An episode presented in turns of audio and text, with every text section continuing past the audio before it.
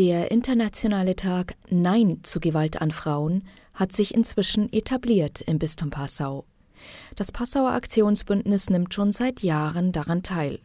Heuer ist eine ganze Aktionswoche rund um den 25. November geplant, erklärt Karin Rothofer, Leiterin des Referats Frauen im Bistum Passau. Also wir haben die ganze Woche über Aktionen. Das beginnt am 21. November mit einem Online-Vortrag über häusliche Gewalt.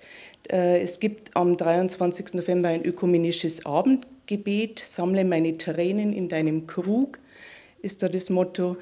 Am 25. speziell äh, gibt es dann die Mahnwache und den Infostand in der Passauer Fußgängerzone von 15 bis 17 Uhr. Des Weiteren wird im Scharfrichterkino auch am 25. November ein Film gezeigt, im Taxi mit Madeleine zum Thema. Und dann gibt es schließlich noch am 29. November ein Symposium zu den Orange Days ähm, in der Redoute in Passau mit verschiedenen Vorträgen. Ganz dem Motto getreu, frei leben ohne Gewalt, will das Aktionsbündnis das Bewusstsein schärfen und für das Thema Gewalt an Frauen sensibilisieren, betont Rothofer. Ich glaube, Gewalt lässt sich nicht irgendwo eingrenzen, sie passiert überall, oft einmal auch sehr versteckt.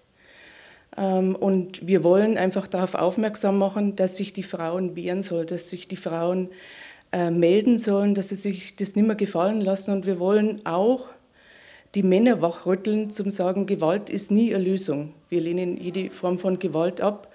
Und wir hoffen einfach durch die Aufmerksamkeit, durch die ganze Woche, in der Aktionen stattfinden an verschiedenen Orten, dass die Menschen einfach sensibilisiert werden und hinschauen.